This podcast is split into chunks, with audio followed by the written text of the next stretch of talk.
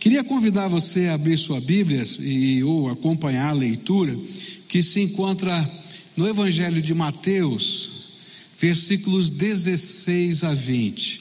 Nós estamos numa campanha de oração, a campanha fala sobre bom é servir Jesus, e cada palavra desse acróstico bom, não é? é quer dizer alguma coisa. Bíblia, oração e missão. E hoje o tema dessa semana que nós vamos estar estudando é a missão, não é aquilo que Jesus nos deixou como tarefa, não somente para os apóstolos, mas para todo aquele que crê no seu nome.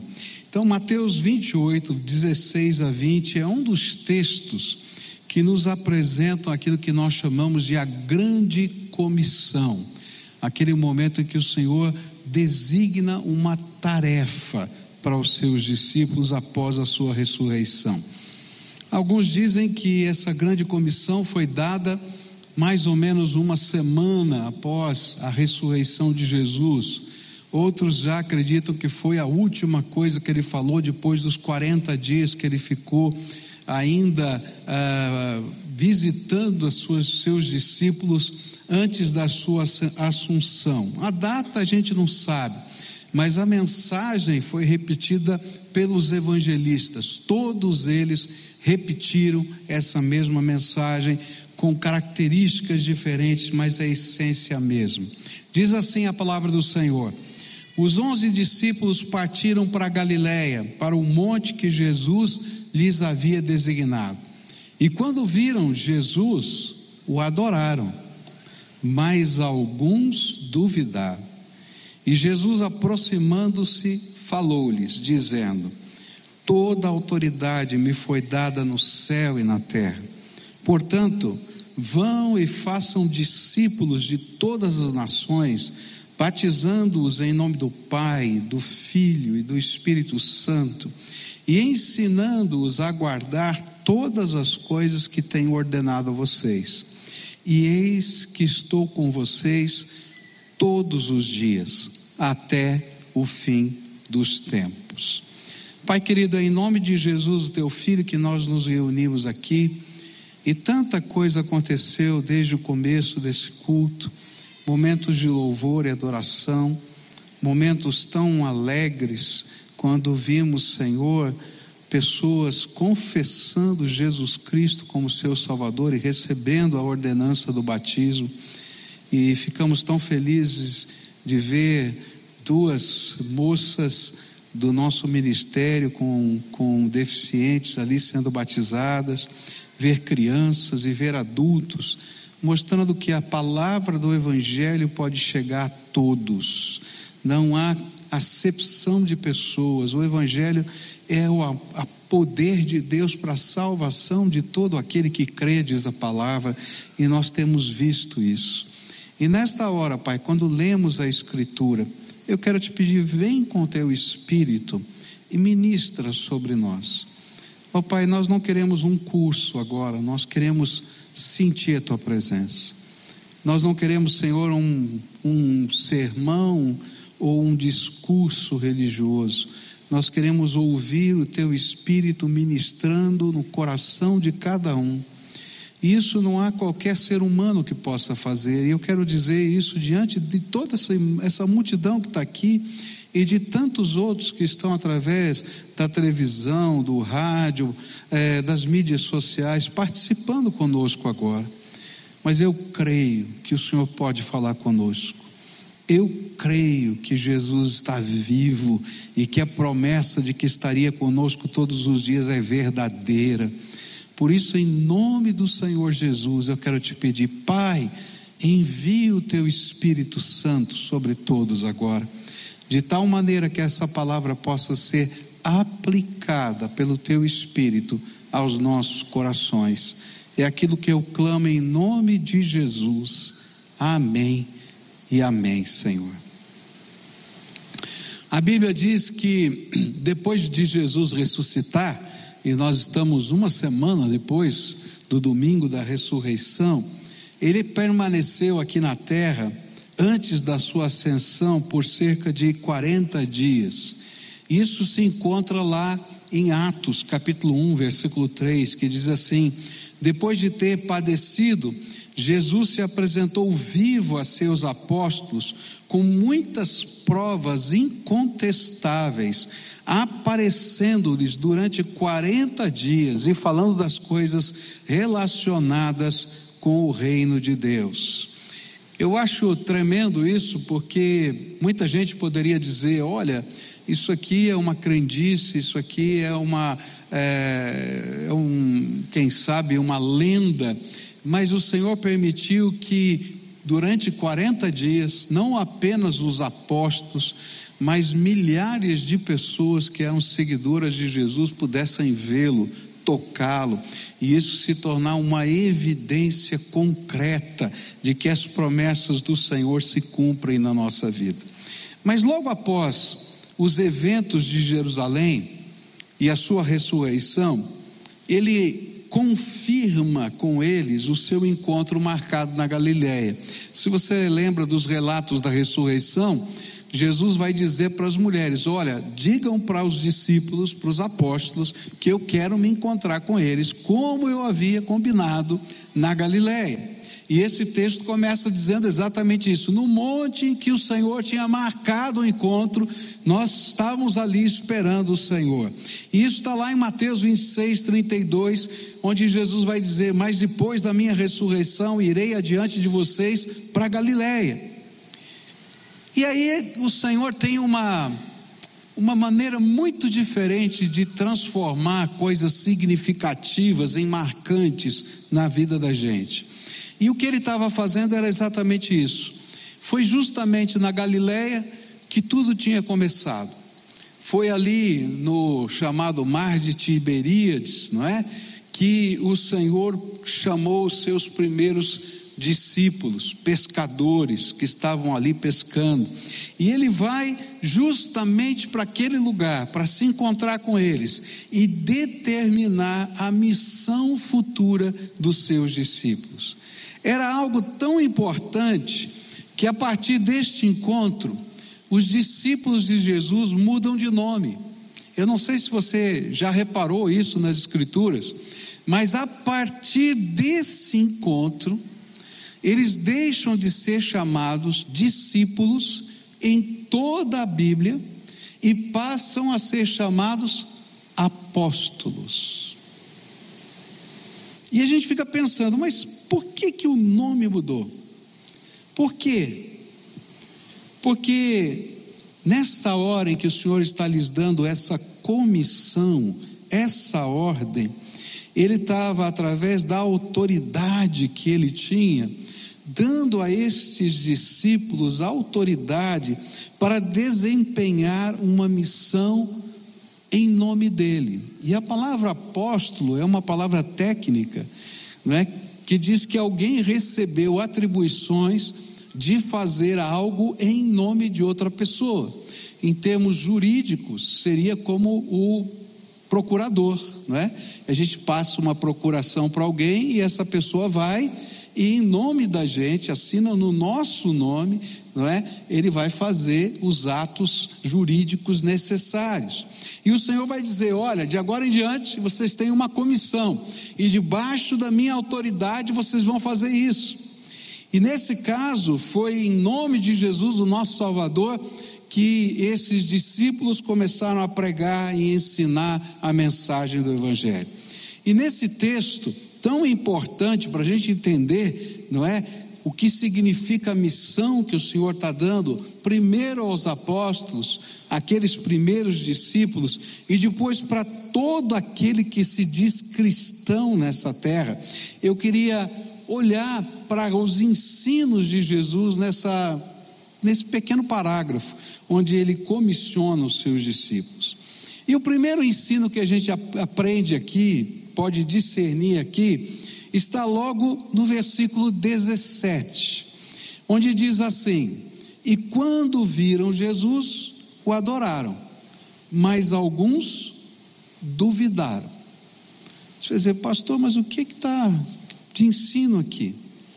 E o primeiro ensino descrito tem a ver como a maneira como o grupo de discípulos se achegou àquele encontro. Alguns já estavam convictos da ressurreição. Outros não conseguiam crer nesse fato. E é interessante porque os evangelhos, de maneiras diferentes, vão mostrar para a gente isso. E lá no Evangelho de João, a gente vai encontrar a história de Tomé, que eu acho que você deve conhecer, onde ele chega atrasado naquele encontro de Jerusalém e ele não está lá, lá está no capítulo 20, versículos 24 e 25. E quando os discípulos dizem para ele assim: Nós vimos Jesus, ele ressuscitou, ele entrou aqui. Tomé diz assim: Olha, não consigo acreditar. Gozado, né? Ele tinha chegado atrasado, não conseguia acreditar. Né? Às vezes a gente faz isso, né? A gente chega atrasado, perde a bênção e não consegue acreditar no que o Senhor está fazendo na nossa vida. E aí ele diz: Olha, eu só vou acreditar quando eu puder colocar, apalpar Jesus, quando eu colocar a mão, o dedo onde foi colocado, foram colocados os cravos, onde eu puder colocar a minha mão, onde a lança entrou, aí eu vou acreditar que Jesus de fato ressuscitou. E o interessante é que João vai contar essa história com mais detalhes, e quando ele, ele aparece sete dias depois, diante de Tomé, e por isso alguns dizem que esse encontro na Galiléia deve ter acontecido sete dias depois, ele, a primeira coisa que faz é justamente isso: vem cá, Tomé como se alguém tivesse cochichado no ouvido de Jesus. Mas será que alguém precisa cochichar no ouvido de Jesus para ele saber alguma coisa? Ele sabe de todas as coisas que vão no nosso coração. E ele começa dizendo: Vem aqui, Tomé, vem aqui. Coloca o seu dedo nos meus cravos, onde foram passados.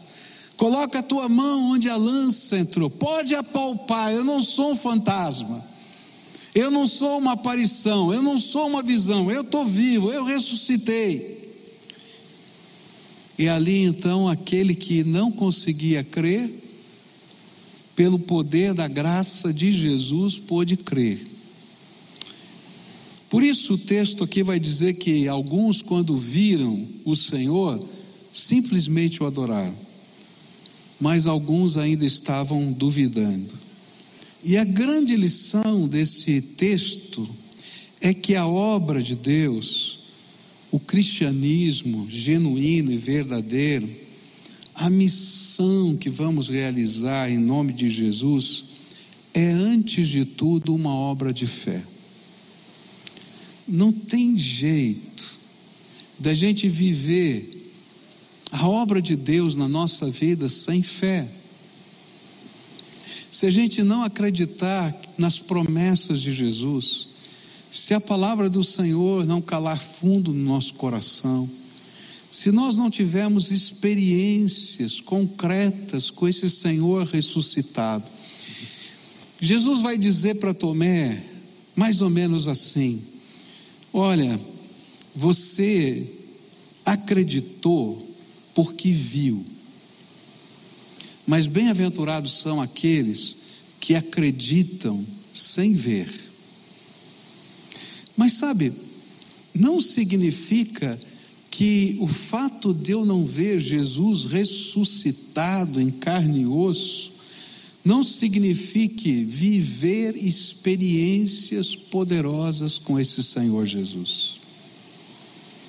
Porque eu creio que cada um de nós, à sua maneira, somos trabalhados pelo Espírito Santo para viver experiências como a de Tomé. Eu me lembro que quando eu era ainda garoto, e eu não entendia muita coisa a respeito da fé, mas eu tinha vivido a minha experiência pessoal com Jesus, e eu então levei a minha Bíblia para a escola. E eu pensei assim: eu vou começar a falar de Jesus para as pessoas, mas eu não sei bem como é que eu vou fazer isso. Eu vou fazer o seguinte: eu vou botar minha Bíblia em cima da carteira, e eu usava uma Bíblia grande, preta, assim, né? Esse pessoal vai me perguntar o que é isso. Olha que perguntar, eu vou falar de Jesus. E não deu outra. Botei a Bíblia lá em cima. Chegou na hora do intervalo, algum chegou, o que, que era esse negócio aí e tal? Eu falei, isso aqui é a Bíblia e tal. E por que, que você está trazendo essa Bíblia aqui? Daí eu começava a contar a minha experiência. E aí eu me lembro de um colega meu, que veio a se converter depois, um grande amigo até hoje, que ele chegou para mim e falou assim: Mas isso que você está me contando, da, desse fato que você está citando da palavra de Deus, onde é que está na Bíblia? E eu virei para ele e falei assim: Sabe que eu não sei? Eu tinha acabado de me converter ali, eu não conhecia a Bíblia. E eu falei assim: Eu não sei onde está na Bíblia. Eu estava falando da conversão de Paulo para ele, e eu, eu falei: Eu não sei onde fica isso na Bíblia. Mas olhei para ele e falei assim: Não tem problema. Jesus sabe, vamos perguntar para ele. E eu falei para ele assim: Senhor Jesus, ele quer saber onde está na Bíblia. Eu não sei, mas o senhor sabe, mostra para ele. E aí eu fiz uma loucura. Abri a Bíblia aleatoriamente assim. Falei, agora eu quero ver, né? Sabe onde caiu? Na conversão de Paulo. Eu fico pensando na bondade de Jesus. Jesus não precisa fazer essas coisas para convencer a gente que ele está vivo. Mas assim como ele foi bom com Tomé e disse: Vem aqui, pode colocar a tua mão nos meus cravos, onde foi traspassado a minha mão, os meus pés e do meu lado.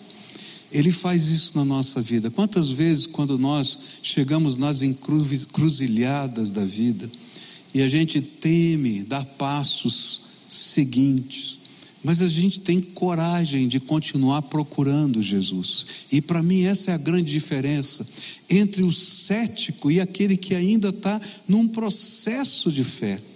O cético, ele nem quer ir para esse encontro, porque ele não abre espaço na sua mente para qualquer possibilidade de Deus intervir na sua vida.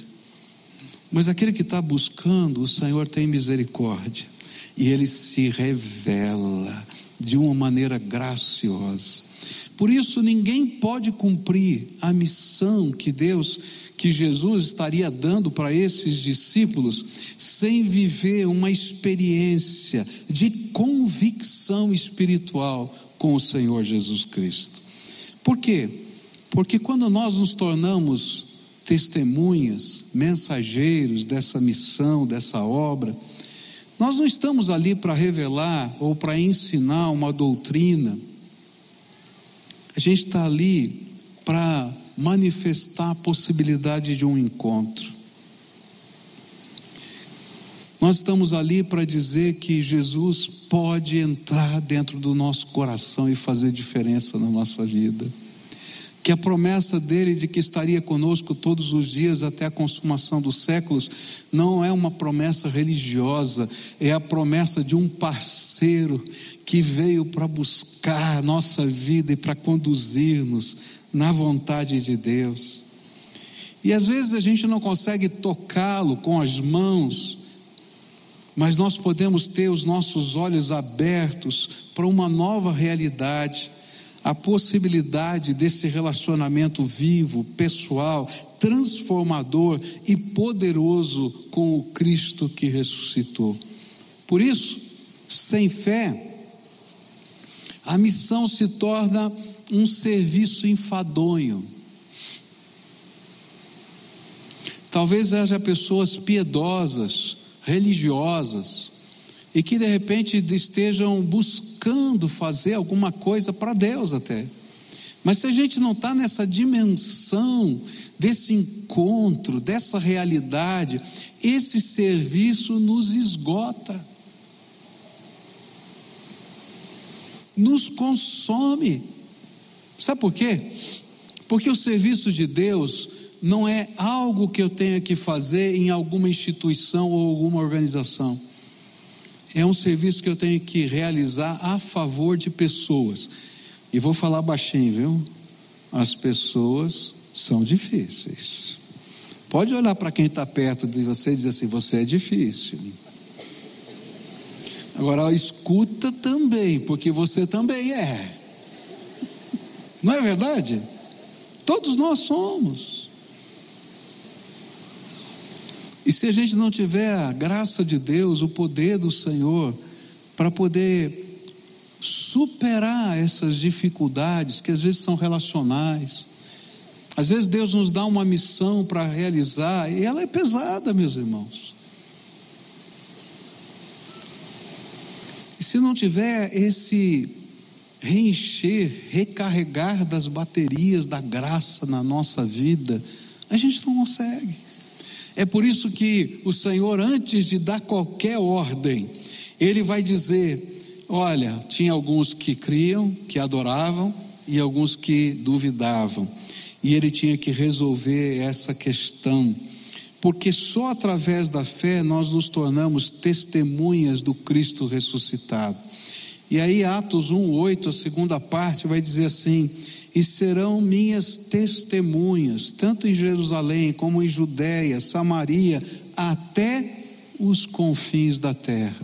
A missão que Jesus nos deu é uma missão maravilhosa. Porque o que ele está pedindo para a gente é que a gente possa testemunhar de algo que Jesus está fazendo na nossa vida. Se Jesus não estiver fazendo nada na sua vida, você não vai conseguir cumprir a missão de Deus para você. Mas se Ele estiver visitando você, falando com você, enchendo a sua vida com o Espírito Santo, você não vai conseguir se segurar. Sabe por quê? Porque a Bíblia diz que a boca fala do que o coração está cheio. Se o nosso coração estiver cheio dessa fé, cheio dessa esperança, cheio do poder, cheio da graça, não precisa fazer força, a gente vai simplesmente testemunhar Jesus. Por isso, antes de falar sobre missão, eu tenho que falar sobre encontro. Eu vou falar da agora para frente sobre missão, mas eu tenho que dizer para você: talvez você esteja buscando algo de Deus na sua vida. Talvez você esteja querendo conhecer um pouco mais sobre as coisas que vêm do céu. Mas não dá para a gente entrar por essa jornada se a gente não começar primeiro com um encontro pessoal com Jesus onde a gente invoca Jesus para ser o Senhor da nossa vida, o Salvador do nosso coração. E a gente pede para Ele se revelar a nós. E sabe como Deus pode ouvir a oração louca e tola de uma criança numa escola como aquela que eu fiz? Ele pode ouvir a oração de qualquer um. E Ele pode revelar a graça dele na sua e na minha vida. A segunda coisa que eu vou aprender aqui nessa grande comissão é que essa missão que Jesus vai dar para os seus discípulos é baseada no poder dele. Olha só o que está aqui em Mateus 28, 18. Jesus aproximando-se falou-lhes dizendo: toda autoridade me foi dada no céu e na terra. É interessante porque ele começa essa essa ordem a partir da autoridade que ele tem. Aconteceu algo extraordinário. A Bíblia vai ensinar uma coisa maravilhosa para a gente. Que após a morte do Senhor Jesus e a ressurreição do Senhor Jesus, o Pai entregou ao Filho Jesus todo o poder no céu e na terra, até que todos os inimigos do reino de Deus sejam colocados como estrado debaixo dos seus pés. Está lá na Bíblia isso. E enquanto esse tempo está acontecendo, antes da volta de Jesus, toda a autoridade do reino está nas mãos de Jesus, delegada pelo Pai. E é isso que Jesus está dizendo. O Pai me deu toda a autoridade. E é nessa autoridade que eu estou comissionando vocês para uma obra poderosa. E esse é o segundo ensino aqui descrito. E esse ensino é confirmado pelos evangelistas e de uma maneira enfática de que o poder para realizar essa obra vem de Jesus. palavra do Senhor vai dizer em Atos 1, 8, ele diz assim: Mas vocês receberão poder ao descer sobre vocês o Espírito Santo, e serão minhas testemunhas, tanto em Jerusalém como em toda a Judéia e Samaria, até os confins da terra. O Senhor está dizendo o seguinte: olha, eu vou derramar poder do céu, vocês vão ser agora templo do Espírito Santo, e como templo do Espírito Santo, eu vou ungir a vida de vocês, e vocês vão não apenas no meu nome como procurador, mas na autoridade e poder do meu reino. Marcos vai dar exemplos disso, eu acho tremendo. Marcos 16, 17 e 18 diz assim: E estes sinais acompanharão aqueles que creem, em meu nome expulsarão demônios, falarão novas línguas, pegarão em serpentes, se beberem alguma coisa mortífera, não lhes fará mal, e se impuserem as mãos sobre os enfermos, eles ficarão curados. O que Marcos está dizendo é que estes sinais aconteceriam no meio da igreja enquanto o evangelho estivesse sendo pregado. Lucas Fala ainda no capítulo 24, verso 49: Eis que envio sobre vocês a promessa de meu Pai. Permaneçam, pois, na cidade, até que vocês sejam revestidos do poder que vem do alto. Eles seriam testemunhas revestidas de poder. E esse revestimento de poder faria com que fossem testemunhas capazes não apenas de revelar a graça poderosa de Jesus, mas também ter os olhos abertos para compreender e explicar as Escrituras. E lá em Lucas 24, verso 45, diz assim: Então lhes abriu o entendimento para compreenderem as Escrituras. A missão de um servo de Cristo é parte de um santo privilégio de poder experimentar o poder de Deus em Cristo e ser agente da sua graça na vida dos outros. Pois é na missão que as coisas poderosas do Senhor acontecem. Eu sei que para alguns aqui vai parecer uma loucura o que eu vou falar. Mas eu quero dizer que tem muita gente acomodada nas coisas do reino de Deus. E que tem muito mais do poder de Deus para ser derramado sobre a sua vida. Coisas que você ainda não experimentou da graça de Deus. Coisas tremendas do poder de Deus.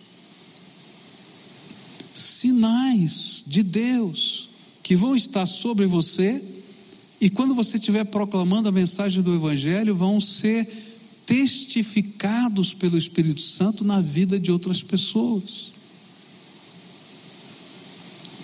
Há coisa tremenda de Deus para acontecer.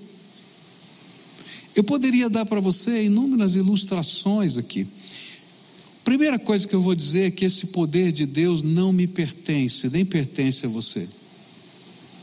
Eu digo que o poder de Deus é emprestado para o propósito de Deus. Um procurador só pode fazer o que aquele que lhe deu a procuração determinou, senão ele está agindo mal com aquele que lhe deu essa autoridade. E o poder de Deus é assim, não depende da gente. Mas o Senhor vai se manifestar para testemunho. Não foram poucas as vezes em que eu conversava com alguém e o Espírito Santo dizia assim: ó, pergunte isso. Eu estava conversando, a pessoa estava lá colocando as suas pedindo oração e tal, e de repente eu dizia: Posso lhe fazer uma pergunta? E assim, aquela pergunta parecia que vinha do nada. E quando eu fazia aquela pergunta, aquela pessoa caía aos prantos, algumas até se jogavam no chão, porque era exatamente aquilo que o Espírito de Deus queria falar naquela vida. Eu nunca poderia saber disso, mas esses sinais vêm e acompanham aqueles que creem e anunciam a mensagem do Evangelho. Em algumas, não é toda vez que eu estou conversando que acontece isso, porque eu não sou dono desse poder. Quem é o dono do poder? Jesus. E ele sabe o que é preciso. Mas eu quero ser testemunha dele. Em algumas ocasiões, o Senhor me usou para curar pessoas. E algumas eu confesso para vocês que eu nem acreditava que pudesse acontecer a cura. Eu me lembro de uma mãe que veio me procurar num culto e disse: Você precisa orar pela minha filha. E eu pensei: Por que eu? Tem tanta gente para orar aqui. Não, a minha filha vai ficar curada hoje. Eu falei: Meu Deus, essa mulher está indo longe demais. Mas a mulher foi tão insistente, mas tão insistente que eu fui. Para minha vergonha, aquela mulher foi curada naquele dia. E não foi por minha causa, foi por causa da fé daquela mãe. Mas Jesus estava ali manifestando o seu poder, a sua autoridade. Ele podia ter feito de outra maneira, ele pode fazer do jeito que ele quiser, mas eu acho que quem precisava aprender naquela noite era eu. Para largar a mão de ser incrédulo das coisas de Deus. Porque às vezes a gente é incrédulo das coisas de Deus. Mas a obra de Deus só pode ser feita no poder do Espírito Santo. E eu vou dizer mais: se você quer experimentar uma vida poderosa, não pare só no encontro com Jesus, por favor. O encontro com Jesus é abrir a porta para dizer para você que o Senhor abriu as janelas dos céus e que você pode experimentar coisas extraordinárias da graça. Mas se torne uma testemunha de Jesus. E quando você começa a ser testemunha, e o legal, porque para ser testemunha você não tem que fazer curso nenhum. Porque o que a testemunha faz? Ela fala daquilo que ela viu e ouviu. Você vai compartilhar o que Jesus está fazendo na sua vida. E quando a gente começa a fazer isso, os sinais da graça de Deus começam a acontecer, porque são eles que testificam no coração dos outros a mensagem. A obra da evangelização, a missão que Deus nos deu, não é uma obra de convencimento, eu não estou aqui para convencer ninguém. Mas a Bíblia diz que é o Espírito Santo que convence as pessoas do pecado, da justiça e do juízo. Então qual é o meu papel? É ser testemunha e agente da graça. E às vezes o meu testemunho é sem palavras. A Bíblia vai dizer que a mulher ganha o seu marido sem falar de Jesus, mas com a maneira santa de viver, com as suas orações, e de repente começa a olhar e dizer: O que está acontecendo com essa mulher? Aí quando ele perguntar, você pode falar. Sabe, é graça de Deus. Vai chegar um momento que seus filhos vão dizer assim: mamãe, papai, orem por nós.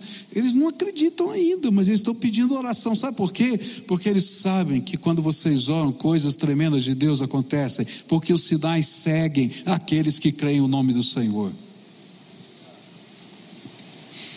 Por isso, ninguém faz a obra sem poder da graça de Deus. E Jesus mesmo prometeu que essa missão ele estaria conosco todos os dias. E eis que estou com vocês todos os dias até o fim dos tempos. Hoje o Senhor Jesus está nos convidando a experimentar o poder da graça e assumir o seu papel como testemunha de Jesus e agente da sua missão no poder do Espírito Santo. E aí a gente vai servir sem pesos na alma. A última coisa que eu queria deixar com vocês, para não me alongar demais aqui, é que essa missão sempre será maior do que você pode realizar. Uma das grandes dificuldades no coração da gente, quando o Senhor está trabalhando as coisas do Espírito na nossa vida, é que Ele começa a revelar coisas que são grandes demais. Ele coloca desafios que a gente diz: olha, a isso aí dá para fulano de tal, dá para Beltrano. Eu sou tão pequenininho, eu não dou conta desse negócio, não. Não é verdade? Você está bem acompanhado. Moisés sentiu a mesma coisa. Então, se Moisés sentiu isso, então eu não tenho problema de sentir também, né? Mas só que Moisés foi convencido pelo Espírito a ter uma outra atitude. E o que a palavra de Deus vai apresentar aos discípulos era algo que, para um bando de pescadores, de pessoas que não tinham grande estudo, parecia uma loucura. Ele vai dizer assim: portanto, vão e façam discípulos de todas as nações, batizando-os em nome do Pai, do Filho e do Espírito Santo. Essa missão sobrenatural é muito maior do que a nossa capacidade. Porque aqueles discípulos estavam recebendo a missão de levar o Evangelho a todas as pessoas em todo o mundo. E esse texto fica mais forte ainda nos outros evangelhos, ou através de outros evangelistas, e diz assim Marcos, e disse-lhes: vão por todo o mundo e preguem o evangelho a toda criatura. Atos 1:8, mas vocês receberão poder ao descer sobre vocês o Espírito Santo e serão minhas testemunhas, tanto em Jerusalém como em toda a Judéia, Samaria, até os confins da terra. E o pior é que pregar esse evangelho em todo o mundo tem que ser feito tudo ao mesmo tempo. E para a cabeça da gente é uma loucura. Eu me lembro que quando cheguei aqui, nessa igreja, 33 anos atrás, tínhamos líderes da igreja que diziam assim: Pastor, nós trabalhamos por missão. Ele disse: É, como é que funciona? Ele diz assim: Nós primeiro temos que ganhar Curitiba para Jesus, depois a gente vai para os outros lugares. E eu pensava comigo: eles não leem a Bíblia, porque a Bíblia está dizendo que tem que fazer tudo ao mesmo tempo. Aí a gente encontrava alguns outros líderes assim: não, nós fazemos missões. Nossa mente está um pouco maior, pastor. O que, que é? Olha, nós temos que ganhar Curitiba para Jesus e o Paraná para Cristo.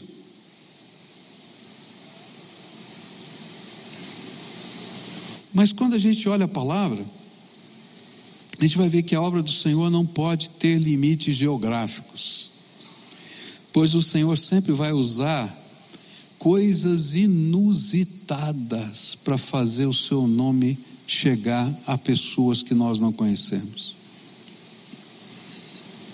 Final desse ano passado, dezembro desse ano passado, tive o privilégio de fazer um batismo de uma jovem que ouviu a palavra de Deus no meio da pandemia na Espanha. Recebeu Jesus como Senhor e Salvador na Espanha. Foi discipulado online por irmãos aqui da nossa igreja. E pegou um avião e veio para o Brasil porque queria ser batizada na igreja onde ela se converteu. Tá aí? Então aí, vamos dar uma salva de palmas para ela. Louvado seja Deus pela sua vida, filha, viu? É verdade o que eu estou falando? Aí. Que benção. Coisas de Deus. Dá para explicar? Não, não dá para explicar. Essa é obra do Senhor. Eu batizei uma outra pessoa, olha que coisa maluca que Deus fez nessa pandemia, né? A pessoa se converteu, foi evangelizada fora do país, o discipulador era de Portugal, não é? E o batismo aconteceu no Brasil. Eu falei, meu Deus do céu, como é que pode um negócio desse? Coisa de doido. Uma família lá na Bahia, interior da Bahia, se converteu, foi discipulado online e queria ser batizado. E eu falei: Meu Deus do céu, como é que eu vou fazer para fazer esse batismo? Um dia essa senhora me liga e diz assim: Está passando um pastor pela cidade, posso pedir meu batismo? Falei: Vai em nome de Jesus, minha filha. Daí ela mandou para mim, não é? O filme do batizado dela no Rio, numa cidadezinha no interior da Bahia. Deus é tremendo. A obra de Deus não tem limites geográficos. Deus vai usar as redes, vai usar pessoas que vão trabalhar. Eu me lembro, de, não posso falar isso muito alto, não, né? Mas eu me lembro de um pessoal que estava numa missão de paz da ONU, não é? militares, e eu precisava mandar Bíblias para aquele país, eu não sabia como fazer. E aquele irmãozinho, numa ingenuidade tão, tão grande, dizia assim: Pastor, eu já sei. Eu dirijo um tanque e nós vamos levar um tanque e eu vou encher o tanque de Bíblias. E o tanque chegou cheio de Bíblias naquele país. Você pode explicar uns negócios desses? Deus está fazendo uma coisa muito maior do que eu e você podemos pensar. Deus vai usar pessoas simples para fazer uma obra tão grande, tão grande. Ontem eu encontrei uma senhorinha já bem idosa, com uma ovelhinha minha que tem uma grande luta na sua vida, e ela então disse: Pastor, eu estou aqui com essa minha irmã, ela é minha discipuladora agora, de uma outra igreja. Eu falei: Que bom. Ela falou assim: Essa mulher é a mulher de Deus, cheia do Espírito, e é minha vizinha. Deus colocou ela do meu lado para cuidar de mim. Eu estou pegando a bênção para mim. Eu falei: Vai, filha, porque as coisas do reino são assim. É assim que funciona. Eu vim aqui hoje dizer para você que Deus tem um propósito para a sua vida. E eu vou chamar esse propósito de missão. Ele tem para mim, tem para a sua, tinha para os discípulos. E fazer parte disso é um privilégio. Mas a primeira coisa que tem que acontecer na vida de cada um de nós quem sabe como Tomé, cheio de dúvidas no coração, dizer: Jesus, por favor, trabalhe as minhas dúvidas, porque a gente não consegue ser um adorador enquanto o coração está dividido em várias questões. Talvez você seja tenha sido criado ouvindo a palavra de Deus, talvez você tenha ah, ouvido a mensagem do Evangelho através de alguém e teu coração foi sensibilizado, mas você tem tantas dúvidas. Olha, você está bem acompanhado, até os discípulos de Jesus eram assim. Mas há uma bênção que eu queria repartir. Enquanto a gente está buscando, e a gente não assume o papel de cético, que abandona tudo e todos, Jesus se encontra conosco e se revela poderosamente. E hoje eu vou te desafiar a ter um encontro com Jesus. E algo tremendo de Deus vai acontecer na sua vida. Não porque eu tenha poder, já falei para você que todo poder é emprestado. Vem do autor e consumador da nossa fé, que é Jesus Cristo, Senhor. Mas se você é essa pessoa, na autoridade que Jesus nos dá para proclamar a mensagem, eu posso dizer para você: hoje, hoje, Ele vai fazer algo novo na tua vida. Mas tem que ter coragem de subir a montanha, como Tomé fez. Quem sabe discutindo com os outros, para ser o primeiro a ser chamado. Vem aqui, vem aqui, pode pôr a mão pode colocar os dedos, pode experimentar da minha graça. Jesus está vivo e quer visitar você. Essa é a primeira palavra. A segunda palavra é: se você já teve esse encontro, não para aí, por favor, não para. Tem muito mais, tem muito mais. Senhor abriu as janelas dos céus para a gente experimentar a graça dele poderosa. Você não é o manipulador da graça, você não é o dono da graça, não é você que decide quando, de que jeito, de que maneira, porque você é só servo. Mas você vai ser agente dessa graça, e você vai se surpreender, porque Ele vai ampliar a tua visão, à medida em que as coisas forem acontecendo. E eu fico pensando no que as Escrituras dizem. Quando Pedro foi, estava lá em Jope para fazer missões. A mente dele era tão pequenininha para entender que Jesus podia salvar os gentios, aqueles que não eram judeus. E o Senhor deu a ele uma visão de um lençol que descia do céu. Lembra disso? E diz: Pode comer o que está aí. E eram animais imundos.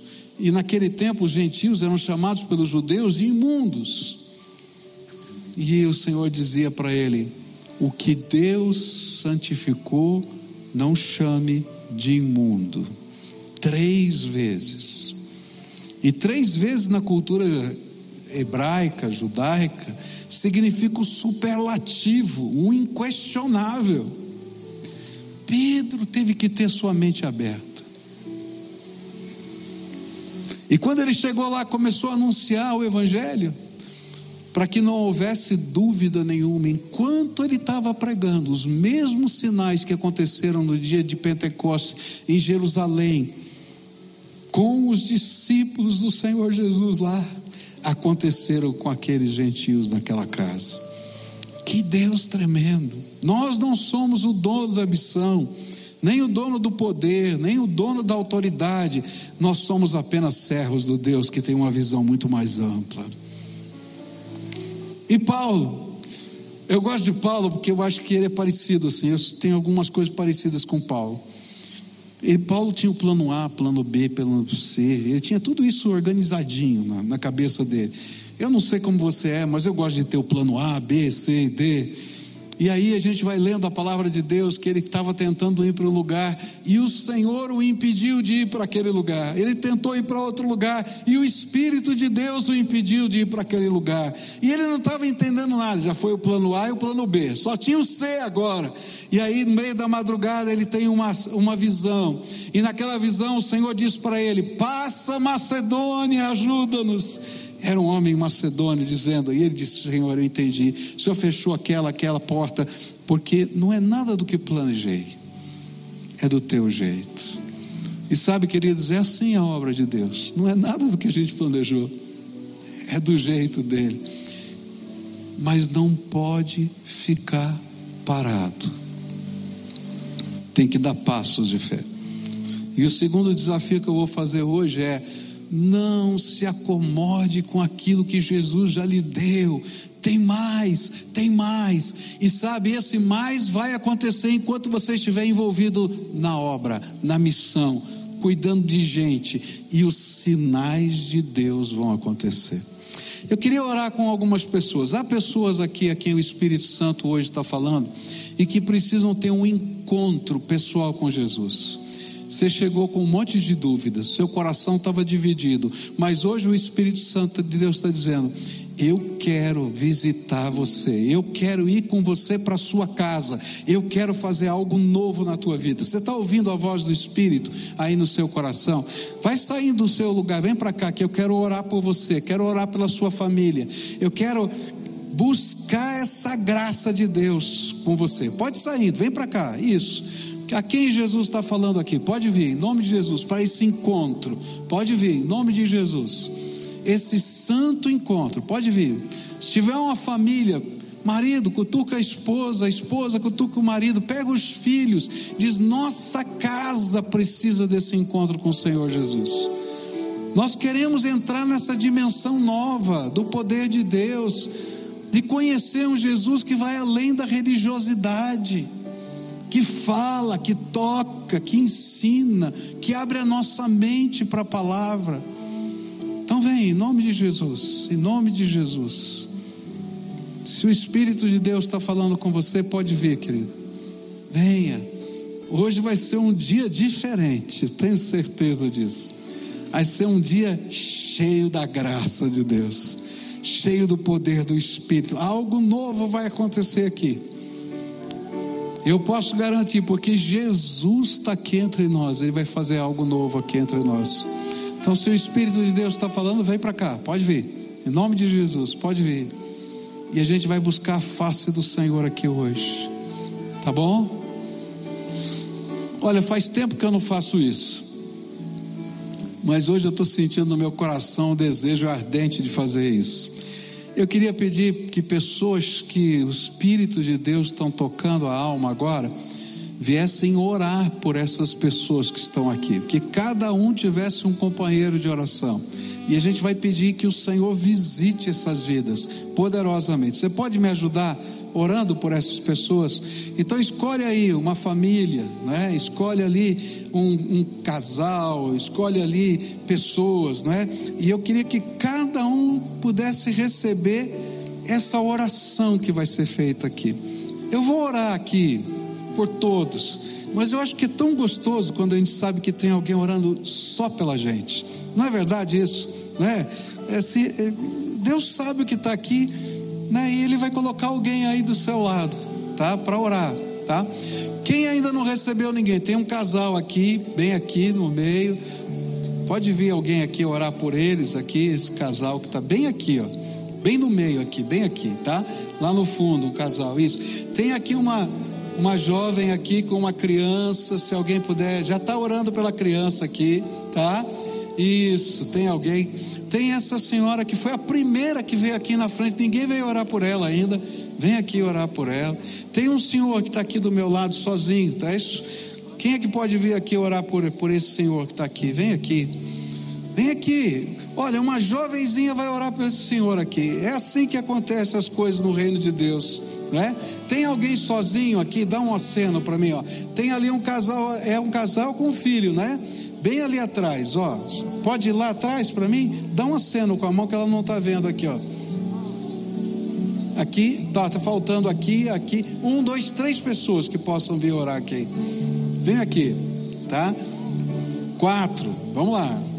Ah, eu não vou deixar ninguém sozinho aqui hoje, não. Vocês vão, vocês vão ficar com fome hoje à noite se não vier aqui orar, viu? Então aqui. Isso, tá ali, ó, o casal. Quem mais eu vi que levantou a mão?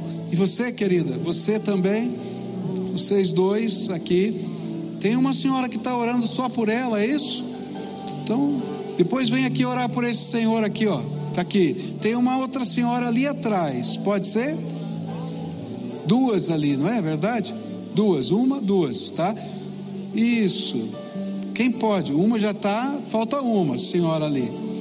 Pode alguém ali orar com ela? Essa senhora de blusa listrada está sozinha. Isso. Esqueci alguém aqui? Está todo mundo aqui? Então agora, olha, você está sozinho, tá? Quem é que pode vir orar por esse jovem que está aqui do meu lado? Pode vir alguém orar aqui? Isso, bem aqui, ó. Isso. Tem alguém que foi esquecido? Não. Então agora vamos fazer o seguinte: pergunta para a pessoa que está do lado, tá? Essa por quem você vai orar. O que que está no teu coração? O que que está dividindo a sua alma? Hoje eu quero orar especificamente por isso. Pergunta.